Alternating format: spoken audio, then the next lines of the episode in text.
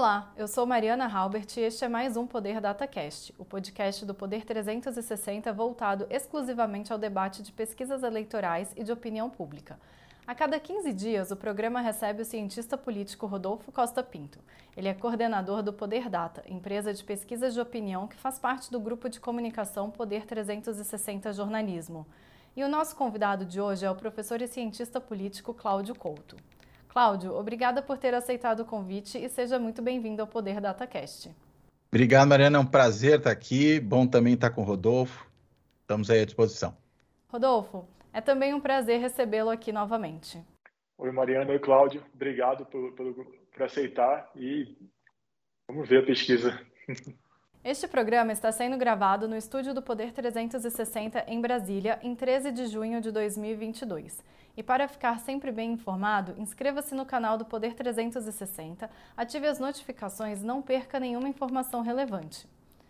A nova pesquisa Poder Data mostra mais uma vez a consolidação da disputa entre o ex-presidente Luiz Inácio Lula da Silva, do PT, e Jair Bolsonaro, do PL. Lula tem 43% das intenções de voto contra 35% de Bolsonaro no primeiro turno. Ciro Gomes, do PDT, também continua no mesmo patamar, com 6%, e a senadora Simone Tebet, do MDB, oscilou para baixo, marcando 1%. A pesquisa foi realizada pelo Poder Data de 5 a 7 de junho. Os dados foram coletados por meio de ligações para celulares e telefones fixos. Foram 3 mil entrevistas em 309 municípios nas 27 unidades da federação. A margem de erro é de 2 pontos percentuais. O intervalo de confiança é de 95%. O registro no TSE é BR 01975-2022. Há uma espécie de tempestade perfeita contra Bolsonaro neste momento. Apesar de alguns sinais positivos na economia, a vida das pessoas mais pobres piorou. O preço dos combustíveis está alto, o uso de lenha em residências voltou ao patamar de 2009, como o Poder 360 mostrou, e o desemprego também assusta. Como esse cenário pode determinar o resultado das eleições, Cláudio? Bem, eu acredito que na realidade uh, o cenário está muito consolidado, né? Isso fica claro quando nós observamos a evolução das várias pesquisas, a do próprio Poder Data, né? mas todas elas estão apontando mais ou menos para a mesma direção. Uma votação muito concentrada, ou uma intenção de voto, né, para ser mais exato, né, nesse momento, muito concentrada nos dois principais candidatos, em Lula e em Bolsonaro, é, com muito pouco espaço para o crescimento de uma terceira alternativa, uma quarta alternativa, né? seja o Ciro Gomes, que tenta não se apresentar exatamente como terceira via, seja agora a senadora Simone Tebet, aí, que vem com uma chapa apoiada por partidos importantes, o MDB, o PSDB, mas, enfim, é, acho que está tão cristalizada essa intenção de voto, sobretudo quando os eleitores são perguntados sobre se já vão ter o seu voto firme, se ainda podem mudar, ou mesmo quando a gente considera a espontânea, né, que também tem se mostrado bastante elevada para esses dois principais candidatos. Então, acho que esse cenário é, de, de, inflação, esse cenário difícil na economia que a gente vê, ele pode, claro, até prejudicar mais o governo, porque é quem é diretamente afetado eleitoralmente por isso, porque é responsabilizado pela população por esse tipo de situação. Mas eh, eu, sinceramente, acho que, mesmo assim, eh, dificilmente o próprio Bolsonaro cai muito além do que já tem, ou, o Lula ganha muitos votos mais além disso. Eu apostaria na gente ir até a realização do primeiro turno, muito próximos disso que tem agora, só com uma ressalva. Eu acho que candidatos que não estejam nessa bipolarização correm um risco sério de, ali na última hora, terem uma desidratação, né, de você ter eleitores migrando deles dois para outras candidaturas que considerem com mais chance de vitória e consequentemente, é, fazendo o chamado voto útil ou voto estratégico. Né? Então, eu, eu aposto nesse cenário com, tende... com viés de alta para os dois principais. É, eu, eu concordo, acho que, que assim, já faz algum, algumas semanas ou meses até que o cenário está muito cristalizado, muito consolidado e com pouca margem para da mudança. Assim, a gente vê que, que mesmo alguns eventos, como, como a saída do Dória, praticamente não mexeram nos números, e, e, isso segue já há bastante tempo. E a questão econômica, assim, a gente vê que o, o Bolsonaro vem, vem, se mantendo no mesmo patamar, apesar de, de, de, pandemia e de inflação e desemprego. Então, assim, existe muito, muito pouca margem e poucas variáveis que podem que possam afetar tanto para cima quanto para baixo o Lula ou o Bolsonaro. Então esse voto de fato está muito consolidado no cenário hoje.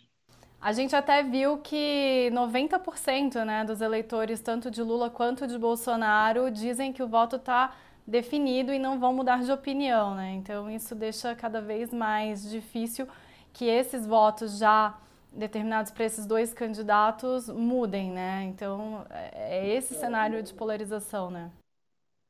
E é um cenário que eu acho que, não sei se, se o professor Cláudio concorda, mas que ele ele se auto-reforça. Sim. Então, assim, o eleitor do Bolsonaro não vota no Lula, e o eleitor do Lula não vota no Bolsonaro, e aquela, aquele pouco espaço que tem ali de um eventual terceira via, do próprio eleitor do Ciro também, em algum momento, se, eu acredito, se, se continuar dessa maneira, que eu acredito que vai continuar, vai ser meio que forçado a escolher e, e, e, vamos ver como é que isso vai evoluir. Mas o cenário, assim, tem, tem muito pouca margem para mudança hoje nesse, nesse quadro eleitoral. É, eu concordo, eu acho que se auto-reforça mesmo, por isso que eu imaginei que tem um viés de alta, né? Que Sim. provavelmente esses dois candidatos aí, ali na última hora, vão acabar ainda arrebanhando votos dos demais, né? Claro, salvo alguma situação extraordinária, que como é uma seria né, uma situação extraordinária, a gente não tem como antecipar. E, Cláudio, é, o senhor comentou rapidamente, né, mas a pesquisa mostrou também que 42% da população em geral atribui ao presidente Jair Bolsonaro a responsabilidade sobre o aumento da inflação. 18% acreditam que a culpa é dos governadores, 13% que é da pandemia, 8% acham que o problema é derivado da guerra na Ucrânia, 2% avaliam que é responsabilidade da Petrobras e 2% das empresas em geral. Como que essa culpa atribuída ao presidente Bolsonaro deve impactar nessa tentativa de se reeleger?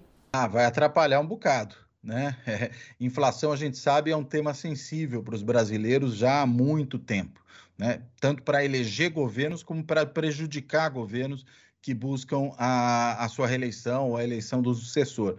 Basta a gente lembrar do que aconteceu, por exemplo, no Plano Cruzado, em 1986, quando, naquele primeiro momento, né, o plano realmente segurando os preços, a inflação baixando bastante, deu ali um, uma onda de popularidade para o governo e, consequentemente, para o partido do então presidente, o presidente José Sarney, o MDB, o PMDB, ainda na época, é, que ganhou, só para a gente ter um indicador aqui, 22, é, 21, melhor dizendo, de 22 governadores. Quer dizer, acho que é um fato inaudito, né? Você ganhar. E, e, o outro partido que ganhou, se não me engano, foi em Sergipe, naquela época, foi o PFL, hoje democrata, virou democrata e agora já é União Brasil, né? Que, ganha, que era da aliança do, do, presidente Sarney, que ganhou o único governo a mais ali, que era o de Sergipe.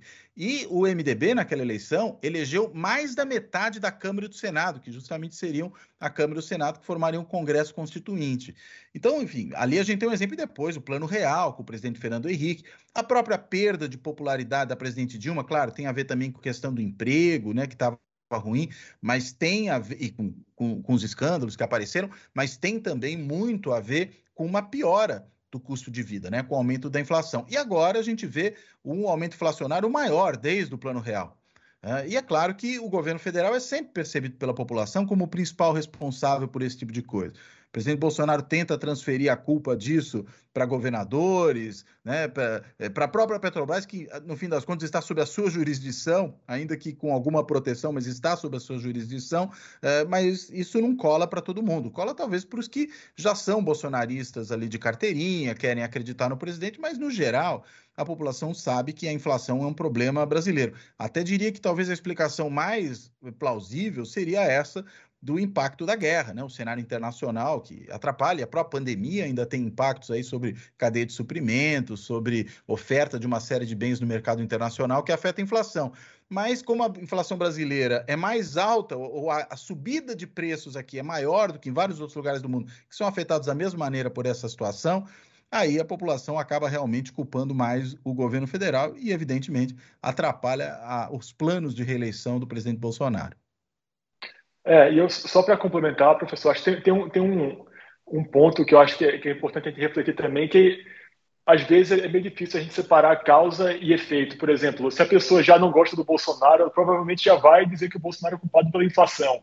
E, e tanto que a gente, na hora que a gente cruza é, essa pergunta pela, pela variável de avaliação do governo, por exemplo, a gente vê que quem avalia o governo Bolsonaro como ótimo ou bom tende a culpar muito mais os governadores e a pandemia, enquanto que quem avalia o, o, o governo como ruim ou péssimo já coloca o Bolsonaro ali perto de 80% de, como culpado pela, pela inflação. Então, claro que a gente sabe que o governo federal, historicamente, tende a ser culpado pela inflação, mas tem, tem algum elemento eleitoral pelo quadro que a gente vive hoje, da pessoa já não gostar, já não avaliar bem o presidente e culpar ele meio que ali já vai no, no bolo da no da, pacote. No pacote, é. Então é sempre complicado a gente, a gente distinguir causa e efeito, porque uma Sim. coisa pode estar é muito muito junto com, com a outra. Claro. Não, perfeitamente de acordo, é isso mesmo. Se, se retroalimenta, né? Se, eu já não tenho muito boa vontade com esse governante, né? Ele ainda tem, vamos dizer, um flanco aberto aí, que é esse flanco da inflação. Tenho mais um motivo para não gostar dele, claro, para lhe atribuir a culpa por esse tipo de coisa, né? Ainda mais nisso, nessa, nessa situação em que, vamos dizer, é o alvo preferencial de qualquer cidadão aí que percebe um problema inflacionário, sempre vai ser o governo federal. E aí, claro, você tem toda a razão. Nessa situação, a coisa vai se retroalimentando. E continuando nessa questão econômica, né, essa, na semana passada a gente viu também que o número de pessoas que passam fome no Brasil atingiu uma marca histórica, com 33 milhões de pessoas nesta situação. O número é quase o dobro de 2020. É, a gente falou aqui de situações que podem atrapalhar o presidente Bolsonaro na sua tentativa de reeleição. Mas esse cenário de fome, de alta de inflação, esses problemas econômicos, ajudam de que forma o ex-presidente Lula? Olha, ajudam por contraste, né? É, como Bolsonaro se beneficiou muito nas eleições de 2018 do antipetismo, que estava muito forte naquele momento, já vinha forte em 2016, continuou forte em 2018, até eu diria em 2018, é, mais fortemente também, não só o antipetismo, como um, uma, um voto antissistema, né?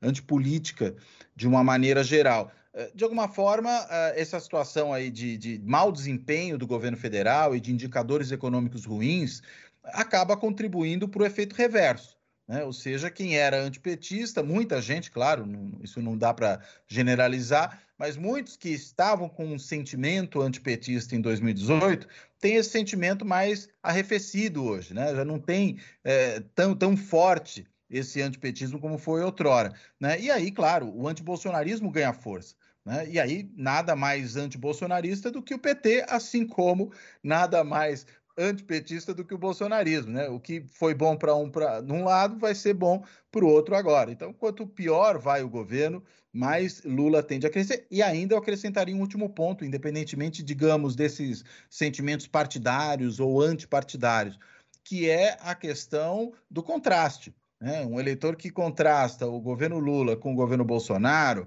né? e eu estou levando em consideração que foi um governo que terminou com uma imensa popularidade, não estou nem entrando no mérito substantivo de avaliar o governo, mas de como se avaliava o governo naquele momento uh, e como se avalia o atual, o governo tem 60% de ruim ou péssimo, é claro que isso vai beneficiar também o ex-presidente Lula. Né? O contraste e essa reversão de percepções que ocorreu de 2018 para cá. É, perfeito. Assim, eu só acessaria um ponto, só para voltar ao que a gente já, já comentou aqui nas, nas, últimas duas ou três perguntas, que é como esse cenário se, se essa polarização se auto-reforça, né? Então, praticamente assim, a perda de um é, o ganho do outro, o ganho de um é a perda do outro. Então, é um cenário que, que deixa muito, muito pouco espaço para mudança, assim, excetuando um evento que, que, que ocorre assim, com certa frequência em eleição do Brasil, algo que, que, que pode, assim, que a gente não, não consegue nem pensar em como prever, mas, assim, em, em condições normais, essa polarização já está muito cristalizada e muito consolidada para a gente conseguir, assim, ver como é que isso poderia mudar de maneira mais gradual. E, Cláudio, independentemente de quem ganhar as eleições, que país o novo governo que a gente vai ter a partir de 2023 vai ter que encarar? É, o presidente Jair Bolsonaro ele está tomando medidas econômicas para melhorar a situação, até para né, reforçar as chances dele ganhar, é, ser reeleito. Mas uma, em um cenário de melhora, o ex-presidente Lula poderia herdar uma, um país numa situação melhor, por exemplo, ou você não acredita nisso? É, eu acredito que o, o próximo governo vai receber um país em frangalhos. Né? Nós temos aí uma série de problemas, né? Nós temos esses problemas todos econômicos que a gente colocou, mas digamos que isso aí até é uma coisa do pacote, né? De quem ganha uma eleição em cima do governo que justamente se tornou impopular por conta de mau desempenho econômico. Até aí a gente pode entender que isso está no pacote.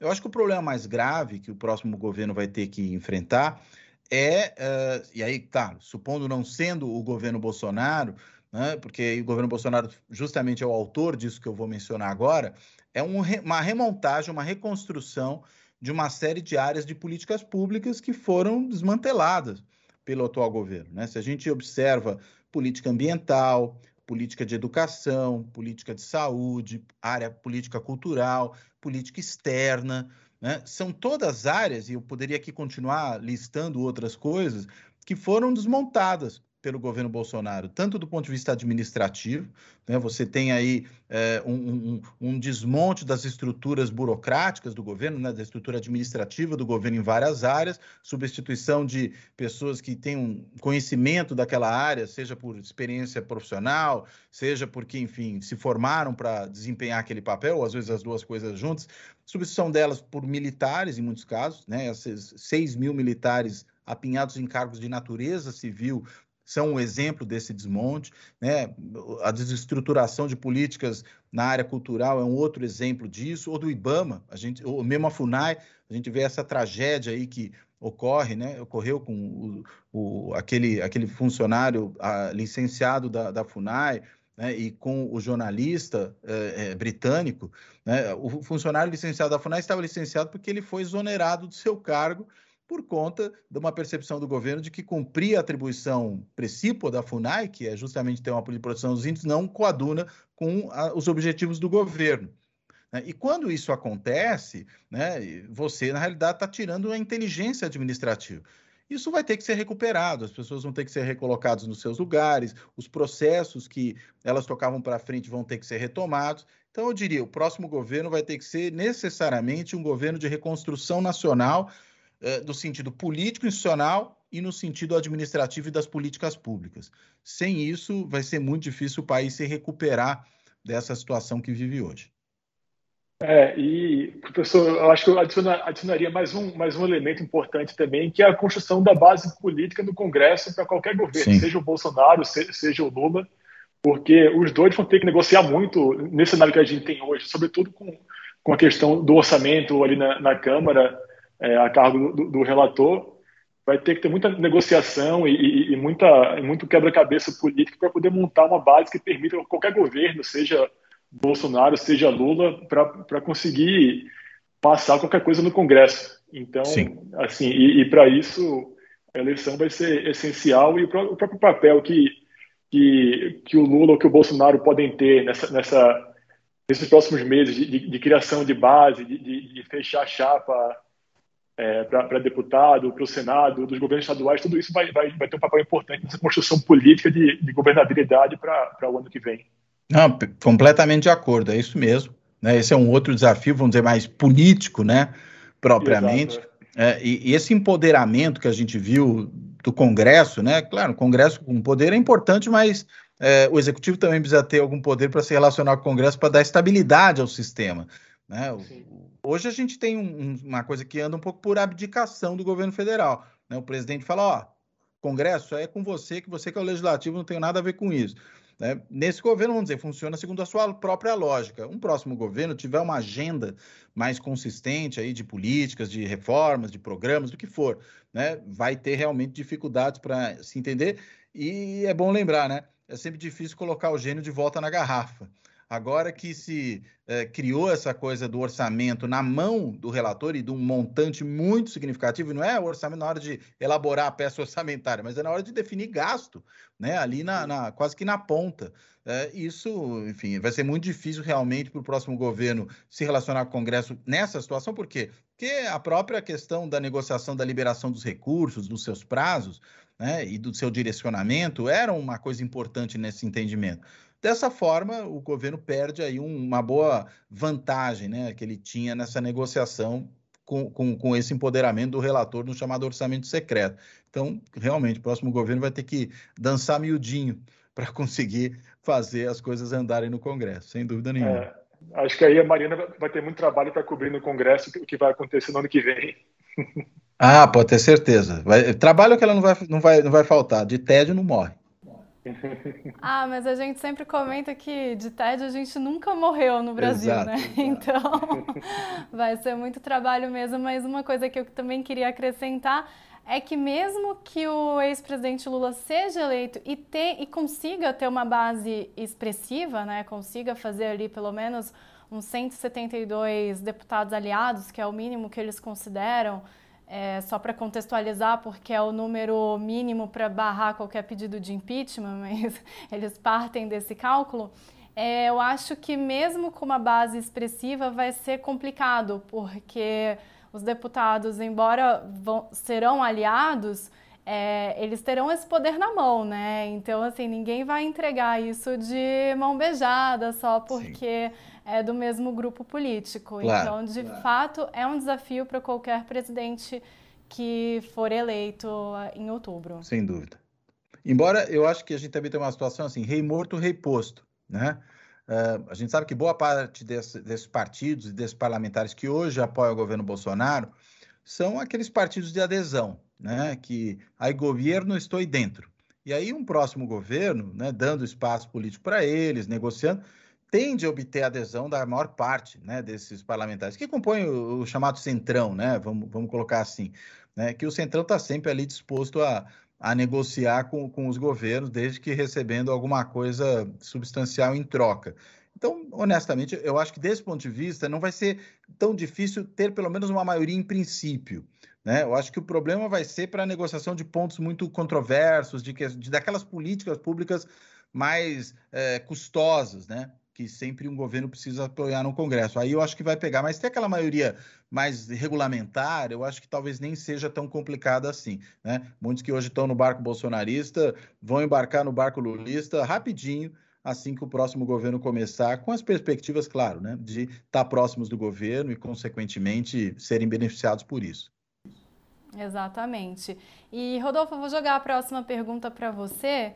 É, por que, que é difícil para o Bolsonaro ganhar votos entre a população que ganha até dois salários mínimos? De acordo com a última pesquisa Poder Data, essa que a gente está comentando, 47% dessa população prefere Lula e 30% vota em Bolsonaro. Qual que é a dificuldade do presidente em acessar essa população? Olha, eu acho que muito como, como, como consequência desse momento econômico que a gente vive hoje, porque o que a gente já viu em outras rodadas do, do Poder Data é que, por exemplo, essa população que é quem é mais beneficiado pelo, pelo Auxílio Brasil não, não tende, mesmo com o Auxílio Brasil, não, não tende a, a, a, votar mais no, no, presidente Bolsonaro. Então, é meio que, novamente, um quadro que se, que se retroalimenta e de variáveis que, que estão muito correlacionadas. Né? Então, a pessoa que é mais afetada por inflação, por, pelo momento ruim da, da economia, por desemprego, por uma série de, de, de de pioras na, na, vida, assim, no dia a dia, tende a, a culpar o, o, presidente Bolsonaro ou o governo federal, assim, independente de ser o Bolsonaro ou o Lula lá atrás, é, pelo, pelo momento que vivem hoje. Então, e essa é a parcela da população que é mais atingida economicamente pelo momento hoje. E, e quando a gente vai aumentando isso, quando a gente vai lendo outra, outras, outros níveis de renda na pesquisa, a gente vê, por exemplo, que entre quem tem renda ali na, naquela classe média brasileira de dois a cinco salários, o, o Bolsonaro já tem um desempenho um pouco, um pouco melhor. Então, que é justamente onde a economia pesa um pouco menos nesse julgamento sobre em quem a pessoa pode, pode votar. E então, assim, até eu pensando aqui um pouco alto, se a gente voltar para assim, ver pesquisas que a gente fez ali em 2020, quando começou a sair o, o, o auxílio emergencial de 600 reais, a gente vê que o presidente Bolsonaro de fato teve um aumento significativo nessa faixa de renda mais baixa.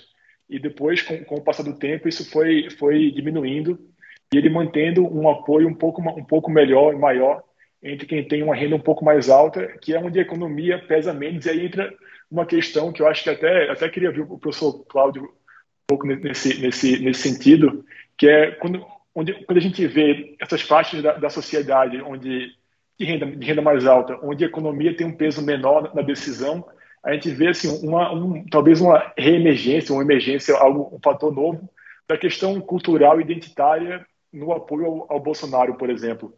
E, isso, e aí tem um, é uma questão que tem um peso maior do que, do que a economia para esse cidadão, onde a economia é algo que assim ele consegue segurar período de inflação mais alto do que quem está lá embaixo da pirâmide que precisa, assim, que está preocupado com a refeição que, que vai comer hoje à noite, hoje no almoço. Sim. É, eu acho que é isso. Né? Na realidade, essa população de mais baixa renda, enfim, aí os dados econômicos também têm mostrado, é a mais afetada pela crise econômica, né? muito mais diretamente que o, resto. o resto. Primeiro, populações de rendas mais elevadas têm é, um colchão um pouquinho maior, mesmo que tem alguma perda, não uma perda que, digamos, vai lhe fazer passar fome, vai, vai fazer Isso. ficar morando na rua, vai, vai gerar situações muito, muito dramáticas do ponto de vista do modo de vida. Acho que esse é um, um ponto. E aí, claro, o governo vai levar a culpa por isso. É, o outro ponto é, de novo, o contraste, né? É, o ex-presidente Lula, enfim, vem de um governo que é um governo que teve um papel importante aí na, na, no crescimento da renda desses setores. A gente falava muito daquela nova classe média, né, a classe C, Isso. que cresceu justamente naqueles anos. Né? O salário mínimo teve um aumento importante naquele momento, enfim, teve uma redução de fome, redução de pobreza no Brasil muito significativa, sobretudo extrema pobreza. E eu diria, ele tem isso como um ativo eleitoral. Uh, então, por mais que o Bolsonaro vai use Auxílio Brasil, essas políticas, é difícil se colocar como mais é, preocupado com o social do que o Lula. Né? É, vi pesquisa recente também, é, não me lembro agora qual, vou falhar aqui na hora de dar a referência correta, mas em que uma das perguntas era, né, quem se preocupa mais com os pobres? Né? É, e a resposta era, evidentemente, muito mais forte para o Lula do que para o Bolsonaro. Né? Quando se perguntava, entretanto, quem tem mais pulso firme, o Bolsonaro ganhava.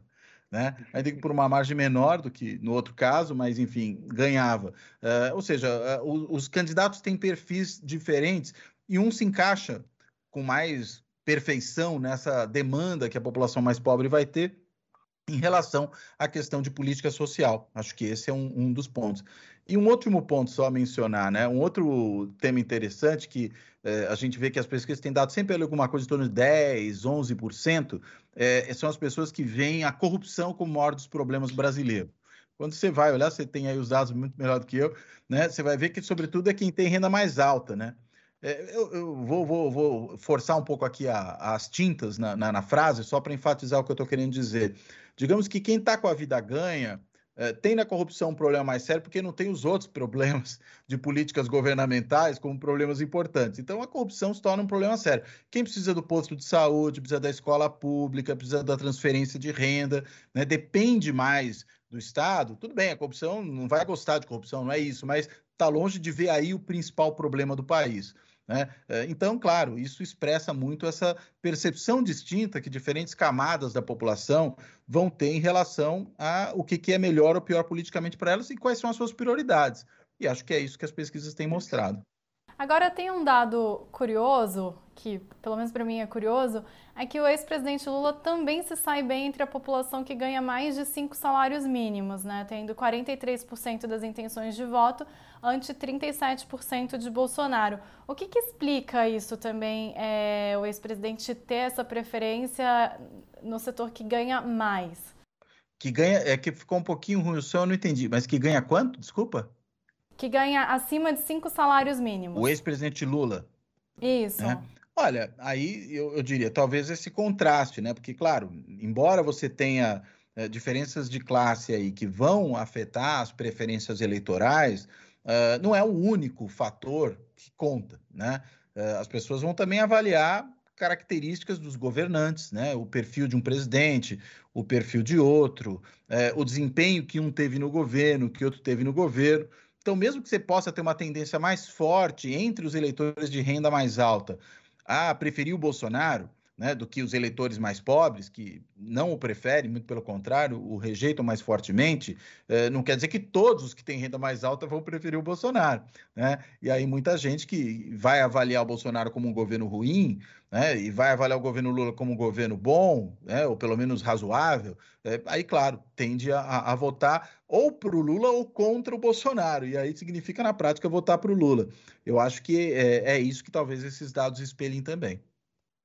É, é, e só para adicionar, assim, só mais um, um, detalhe, é porque assim, essa diferença, quando a gente, quando a gente vê essa classe mais alta aqui para o nosso padrão brasileiro, que é acima de cinco salários, que, que, nem é tanto assim, na verdade, é a, a classe média muito muito média ainda para o padrão de, de, de, de, gasto que se tem em inflação no Brasil hoje. Essa diferença hoje é 43 para o Lula, 37 para o Bolsonaro, que considerando o, o, tamanho da amostra, é, assim, é praticamente um empate. Mas onde o Bolsonaro de fato está tá, tá um pouco acima e também assim um pouco empatado é nessa faixa de 2 a 5 salários, onde o Bolsonaro tem 41 e o ex-presidente Lula tem 37. Então, assim, é muito estreito nessa, nessa nossa nessa classe média essa essa diferença. E aí, assim, uma, uma leitura pessoal que, que eu tenho, que sobretudo nessa classe média, mais média de 2 a 5 salários, existe ainda um pouco de frustração, talvez, com, com o PT por ter sido a parcela da população que teve alguma emergência de renda ali no, no período da transição entre Lula e Dilma e depois viu toda aquela expectativa que tinha de melhorar o consumo de de vida cair ainda no, ainda no governo PT. Então deve ter algum, algum tipo de rancor. É a classe C, né? governo. Exato. É, o curioso é que a classe C que cresceu nos anos petistas foi também a que se frustrou nos anos petistas, né? Realmente. E aí é o, o, o setor onde geralmente vai pior mesmo, né? O, o ex-presidente Lula, e que tende a coincidir também com o nível educacional médio, né? Exato. É, que é onde também a coisa fica mais complicada. E o presidente Jair Bolsonaro tem a preferência de 49% dos eleitores evangélicos, enquanto Lula tem de 50% dos eleitores católicos. É, como a gente está falando aqui, né, são vários fatores que vão definir o voto de um eleitor. Mas o que, que essa diferença entre religiões pode dizer sobre o Brasil e como que ela pode influenciar no resultado das eleições? Bem, primeiro se a gente considera o que é ser católico e o que é ser evangélico né, no Brasil. É, muita gente que, enfim, declara sua religião como religião católica não é necessariamente católico praticante. Tem, vem de uma família católica, tem ali algum vínculo com a, com a religião, uh, mais, mais esporádico, uh, e talvez não seja, consequentemente, tão conservador em termos morais, né? nessa pauta moral, que é uma coisa importante na, na decisão do voto para muita gente. Enquanto que os evangélicos são muito mais ativos, né? quando você considera, vamos dizer, evangélicos são mais praticantes no geral, se a gente pensa em termos é, relativos, do que os católicos. Né? É difícil alguém se declarar evangélico e não ser alguém que realmente pratica a sua religião no dia a dia. Logo, está né, mais propenso a incorporar esses valores mais conservadores, a seguir também mais de perto a orientação dos seus líderes religiosos, que também são, e isso é um outro dado, muito mais é, assertivos em pautar questões políticas como uma parte da dimensão da vida religiosa, ou seja, escolher irmãos, seguir os preceitos, ter um governo que atue de acordo com princípios da religião, isso é muito mais posto nas eh, religiões, nas igrejas evangélicas, melhor dizendo, do que na igreja católica. Né? Então, acho que é uma soma de fatores que produz esse tipo de efeito. Tanto que a gente tem muito deputado pastor, né? Mas a gente não tem muito, não tem nenhum que eu saiba, deputado padre, tem mais interdição. E mesmo eh, que a gente considerasse os padres, considerasse os fiéis, né? Eh, a gente fala de bancada evangélica, a gente fala de bancada católica. Né? Então, mesmo que você possa ter, eventualmente, uma maioria de deputados no Congresso Nacional católicos, né? Estou falando de deputado, podia ser senador, podia ser deputado estadual e outras coisas, mas vamos pegar aí a Câmara. Uh, você até pode ter, eventualmente, deputados católicos em número maior, mas mesma coisa, né? Não vão ser necessariamente tão praticantes, não vão se organizar politicamente como católicos para decidir coisas. Os evangélicos o fazem. E aí dá essa diferença mesmo, né? Acho que é por isso que tem esse peso no processo eleitoral. É, não, eu concordo 100%. Acho que essa, essa organização do, do, do, do, público evangélico como um todo, das igrejas, dos pastores, é, é, muito mais evidente do que do, que do público católico, que é, que é no, no, no, país como o Brasil, é, é, algo assim muito difuso. A pessoa nasceu numa família que teve alguma parte assim católica mais praticante, mas que hoje em dia é muito mais uma coisa que você cresceu com, com, a, com a religião católica do que algo de fato de ir para a igreja todo dia, todo domingo algo do tipo, e, e, é um público que tem muito menos organização política do, do, que, o, do que o que a gente vê o público evangélico hoje. E mesmo com a ampla exposição que a senadora Simone Tebet vem tendo na mídia nos últimos dias, seu nome ainda não emplacou. É, uma eventual candidatura do governador Eduardo Leite pode dar gás para essa chamada terceira via? Ou ainda há espaço para a senadora também crescer? Enfim, há como um terceiro nome surgir no cenário a ponto de é, não romper a polarização, que eu acho que isso é muito difícil, mas se destacar ali no processo eleitoral? É, eu acredito que a senadora Simone Tebet tem algum espaço para crescer, né? É, primeiro, aqueles votos que até recentemente eram poucos, mas existiam, dados ao, ao ex-governador Dória, acho que uma parte desses votos tende, se não de imediato, um pouco mais a médio prazo, a migrar para ela, né? Porque são candidaturas de perfil do ponto de vista programático, ideológico parecido. E aí eu acho que essa é uma, uma coisa que tende a acontecer. Há um outro elemento, né? É a única candidata mulher dentre as candidaturas de partidos relevantes, né? Claro, tem a Vera Lúcia lá do PSTU, mas o PSTU é importante só em eleição de Grêmio estudantil e olhe lá, né? Então não vai afetar. Mas pensando num partido importante como o MDB, né, associado a um outro partido importante, o PSDB, a senadora Simone Tebet é uma candidata relevante. Eh, e aí, consequentemente, ela tem, eu diria, um espaço para crescer. Né? Ao ser mulher, se diferencia, né? não tem aquela rejeição que o Dória tinha, sendo já bastante conhecida, ela não é tão conhecida, isso também pode lhe dar algum espaço de crescimento. Eh, como eu até falei bem no começo da nossa conversa, eu não acho que é o suficiente, e você colocou de novo agora, Mariana, para quebrar a bipolarização. Acho que não vai quebrar mas ela pode ganhar uns votos, pode até tirar alguns votinhos de Bolsonaro, outros votinhos de Ciro, até eventualmente alguns votinhos de Lula, mas é, não creio que o suficiente para é, mudar muito o cenário. Eu, inclusive, é, não apostaria na senadora indo muito além dos cinco pontos percentuais, dos 5% de intenção de voto. Claro que aqui é um palpite, muito mais do que uma coisa, eu não estou fazendo futurologia, mas pelo cenário que está se desenhando, eu acho que é, é, é, pouco provável, pode ser que me surpreenda, mas enfim, eu não acredito, neste momento, que ela vá conseguir passar ali dos 5% de votos. É, assim, sobre a terceira via, tenho, assim, eu acho que eu sigo dizendo isso, mas tem dois pontos que são sempre essenciais a gente, a gente olhar. Primeiro, existe muito pouco espaço político para uma terceira via, seja, seja quem for, de fato, só competitiva, assim, espaço político que eu falo é uma quantidade de eleitores que, ao mesmo tempo, rejeitam Bolsonaro e Lula. A gente vê na pesquisa do Poder Data que esse percentual varia em torno de 10, 12, 15% no máximo, então já não é um espaço tão grande. Depois também falta coordenação política para esse grupo conseguir se juntar em torno de um só nome, porque a gente vê que o próprio MDB ainda está meio dividido, o PSDB agora anunciou o apoio, mas ainda não parece ser uma coisa muito consolidada. E União Brasil, que é o partido que tem mais recurso, mais, tem mais tempo de TV para, de fato, dar, dar um pouco mais de condição para um nome da, da, terceira via se viabilizar, tá com a candidatura do Bivar a, a presidente. E, e, assim, e o nome fora Bolsonaro e Lula que, que se mostra mais competitivo hoje ainda é o do Ciro, que, que é quem ocupa mais esse espaço da terceira via hoje. Então, acho que assim, ainda tem que. A gente acredito que ela pode crescer, sim, justamente nesse, nesse, nesse caminho que, que onde o Dória estava ocupando algum espaço, é, é, por ainda ser pouco, ainda não ser muito conhecida pelo eleitorado, tem, tem como construir sua própria imagem meio que, meio que do zero, mas assim, o cenário hoje não, não, não é muito favorável para a terceira via, seja ela quem, quem for. Eu acho que o Bivar só tem chance de voltar à presidência do esporte. Né? O Rodolfo, que é, que é recifense, não sei se ele é torcedor de esporte, pode torcedor. dizer. é, vamos ver, o esporte está tá, tá precisando de uma, de uma revigorada. Mas não sei se o Bivar é quem vai proporcionar é. isso. Bom, ele já está com mais experiência aqui em Brasília, né? Pode levar essa, essa experiência extra aqui de pois volta é. para os campos.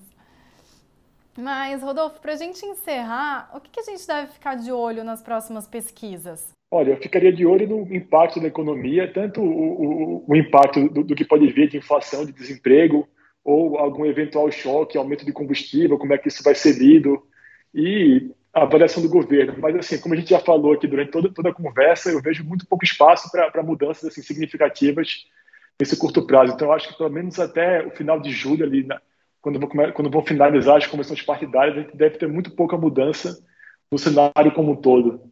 Mas, assim, basicamente, eu acho importante observar sempre a avaliação do governo e, e como é que a economia vai estar tá, vai tá sendo vista pela população. Assim, eu não falo nem tanto do desempenho da economia em termos de, de números assim de, de inflação, de, de, de, desemprego, mas muito mais a percepção das pessoas da economia, como é que elas atribuem a culpa ou, ou, ou a responsabilidade por, por, um, por um fato ou outro na, na economia como um todo. E Cláudio, tem mais algum ponto assim do cenário político eleitoral que o senhor acha que seja importante destacar e que a gente não tenha abordado? Olha, do eleitoral, acho que a gente abordou tudo pensando aí na, na questão que afeta as escolhas do eleitorado, né? Eu acho que o grande ponto hoje, não é só esse, claro, mas relacionado à eleição, é, é essa forma como o presidente, o seu entorno, tem se é, relacionado com a justiça eleitoral, com o processo eleitoral no Brasil, né? Esse ataque que se faz sistematicamente à justiça eleitoral, ao processo eletrônico de votação, acho que aí a gente tem uh, uma fonte de preocupação, né? Porque afinal de contas, né? Se esse cenário se mantiver Uh, se evidentemente mantendo-se o presidente Lula acabar sendo eh, voltar a ser eleito, né, uh, precisa ver como é que o presidente Bolsonaro e os seus apoiadores vão reagir a isso. E eu acho que os sinais são muito negativos, né, que têm sido dados.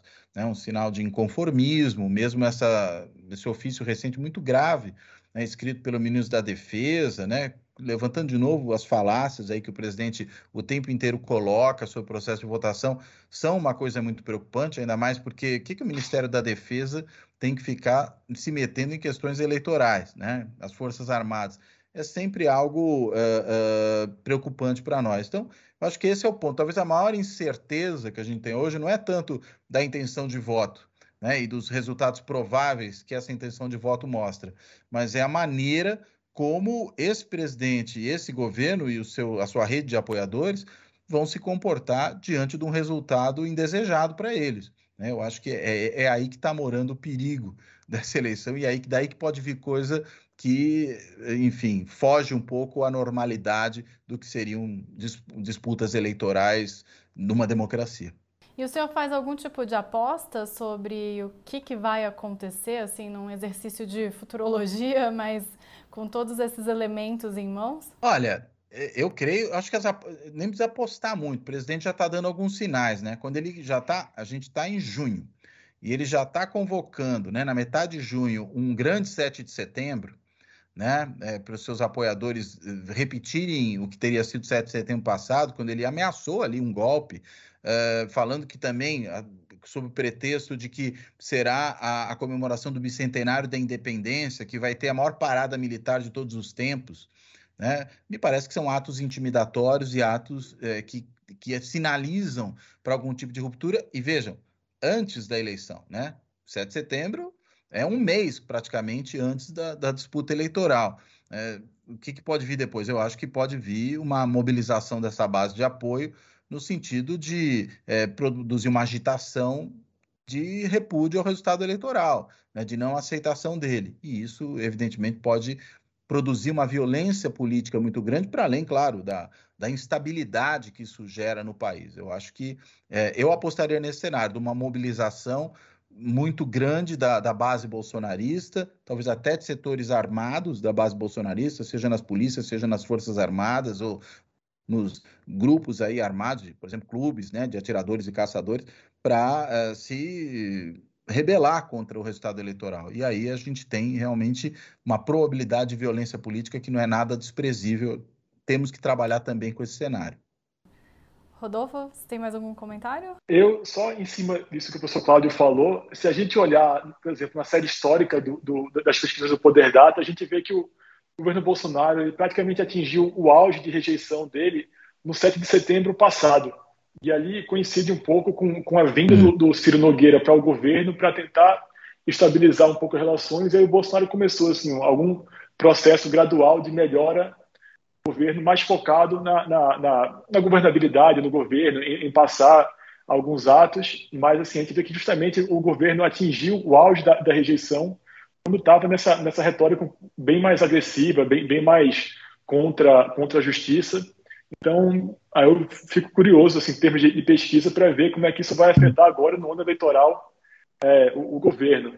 E acho que, assim, me parece que, que o presidente Bolsonaro escolheu, ao invés de escolher tentar ampliar a, a, a, a possibilidade de, de, conseguir mais votos, ele está escolhendo meio que radicalizar o apoio que ele já tem consolidado nesse grupo para tentar, assim, meio que a estratégia eleitoral dele é, é, radicalizar esse apoio que ele já tem, ao invés de tentar ampliar a, capacidade de, de, conseguir votos num, num público mais, mais ampliado, no caso, né? Então, e aí eu fico curioso justamente para ver como é que isso vai impactar na, na, na, eleição até, até o dia 2 de outubro, quando vai ter o primeiro, o primeiro turno. Chega ao fim mais uma edição do Poder DataCast. Obrigado a Rodolfo Costa Pinto, coordenador do Poder Data, e a Cláudio Couto, professor e cientista político, pela conversa. Obrigado, prazer. Valeu, Mariana. Valeu, Cláudio. É, infelizmente, a gente fica muito preso à pesquisa, não, não dá para entrar tanto em, em, em tanto detalhe, senão a gente passava muito mais tempo conversando aqui. Pois é. O conteúdo do Poder Data não acaba aqui. Acompanhe reportagens sobre os levantamentos a cada 15 dias no jornal digital Poder 360. Não se esqueça também de se inscrever no canal e ativar as notificações. Obrigada a você que nos escutou e acompanhou em mais um episódio. Até a próxima!